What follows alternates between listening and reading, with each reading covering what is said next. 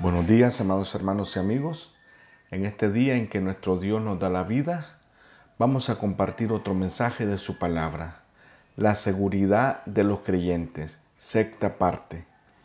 Al dividir correctamente la palabra de Dios, podemos distinguir entre el concepto calvinista de seguridad y genuina confianza que resulta de abrazar el trabajo redentivo de Cristo. La enseñanza calvinista de salvo, siempre salvo, es falsa. Busca la forma de escapar.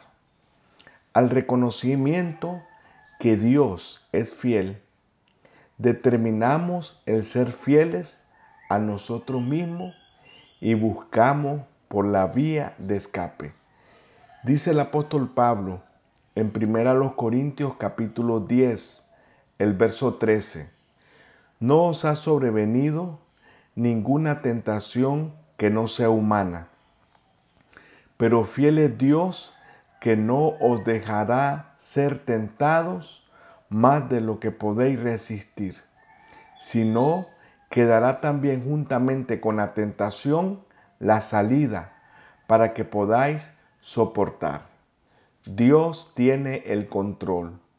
Él sabe cómo rescatar a los impíos de la tentación. Aún así, debemos tomar responsabilidades de nuestra propia vida. Toma tus decisiones. No te pongas a ti mismo o a tu familia en una situación en donde Satanás tiene el control. Leamos segunda de Pedro capítulo 2 del verso 4 al 11. Porque si Dios no perdonó a los ángeles que pecaron, sino que arrojándolos al infierno, los entregó a prisiones de oscuridad para ser reservados al juicio, y si no perdonó al mundo antiguo, sino que guardó a Noé, pregonero de justicia, con otras siete personas, trayendo el diluvio sobre el mundo de los impíos, y si condenó por destrucción a las ciudades de Sodoma y de Gomorra, reduciéndolas a ceniza y poniéndolas de ejemplo a los que habían de vivir impíamente, y libró al justo Lot, abrumado por la nefanda conducta de los malvados, porque este justo que moraba entre ellos, afligía cada día su alma justa, viendo y oyendo los hechos inicuos de ellos. Sabe el Señor librar de tentación a los piadosos y reservar a los injustos para ser castigados en el día del juicio, y mayormente aquellos que siguiendo la carne andan en concupiscencia e inmundicia y desprecian el señorío. Atrevidos y contumaces, no temen decir mal de las potestades superiores, mientras que los ángeles, que son mayores en fuerza y potencia, no pronuncian juicio de maldición contra ellas delante del Señor. En contraste con Lot quien corrió hacia el pecado. Leamos Génesis 13, verso del 5 al 13. También Lot, que andaba con Abraham, tenía ovejas, vacas y tiendas, y la tierra no era suficiente para que habitasen juntos, pues sus posiciones eran muchas, y no podían morar en un mismo lugar. Y hubo contienda entre los pastores del ganado de Abraham y los pastores del ganado de Lot, y el cananeo y el freseo habitaban entonces la tierra. Entonces Abraham dijo a Lot, no hay ahora altercado entre nosotros dos, entre mis pastores y los tuyos, porque somos hermanos. ¿No está toda la tierra delante de ti? Yo te ruego que te apartes de mí. Si fueres a la mano izquierda, yo iré a la derecha. Y si tú a la derecha, yo iré a la izquierda. Y alzó Lot sus ojos y vio toda la llanura del Jordán, que toda ella era de riego, como el huerto de Jehová, como la tierra de Egipto en la dirección de Zoar, antes que destruyese Jehová a Sodoma y a Gomorra. Entonces Lot escogió para sí toda la llanura del Jordán, y se fue Lot hacia el oriente, y se apartaron el uno del otro.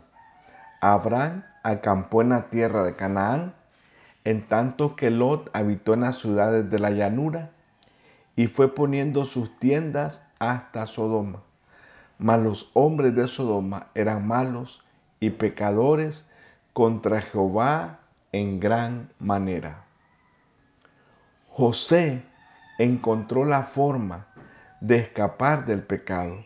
Leamos Génesis capítulo 39 del verso 7 al 12. Aconteció después de esto que la mujer de su amo puso sus ojos en José y dijo, duerme conmigo. Y él no quiso. Y dijo a la mujer de su amo, He aquí que mi señor no se preocupa conmigo de lo que hay en casa, y ha puesto en mis manos todo lo que tiene. No hay otro mayor que yo en esta casa, y ninguna cosa me he reservado sino a ti, por cuanto tú eres su mujer. ¿Cómo pues haría yo este grande mal y pecaría contra Dios?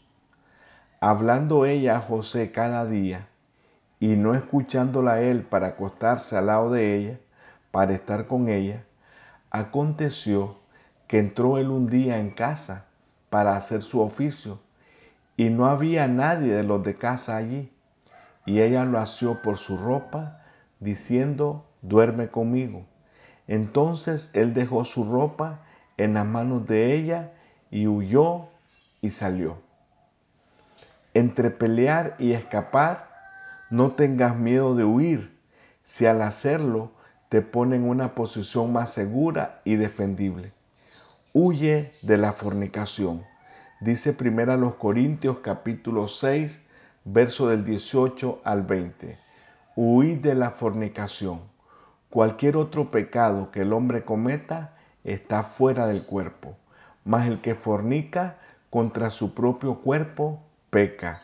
¿O ignoráis que vuestro cuerpo es el templo del Espíritu Santo, el cual está en vosotros, el cual tenéis de Dios y que no sois vuestros?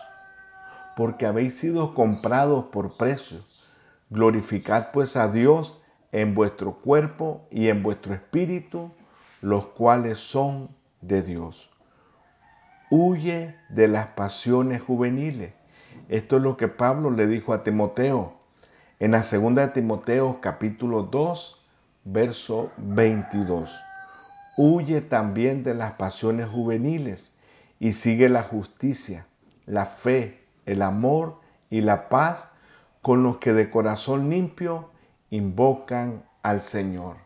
Por lo tanto, cuando la batalla esté sobre ti, levántate y pelea, como lo dijo el apóstol Pablo en Efesios 6, del verso 10 al 17 que ya lo habíamos leído. Muchas gracias por su amable atención. Este estudio continuará.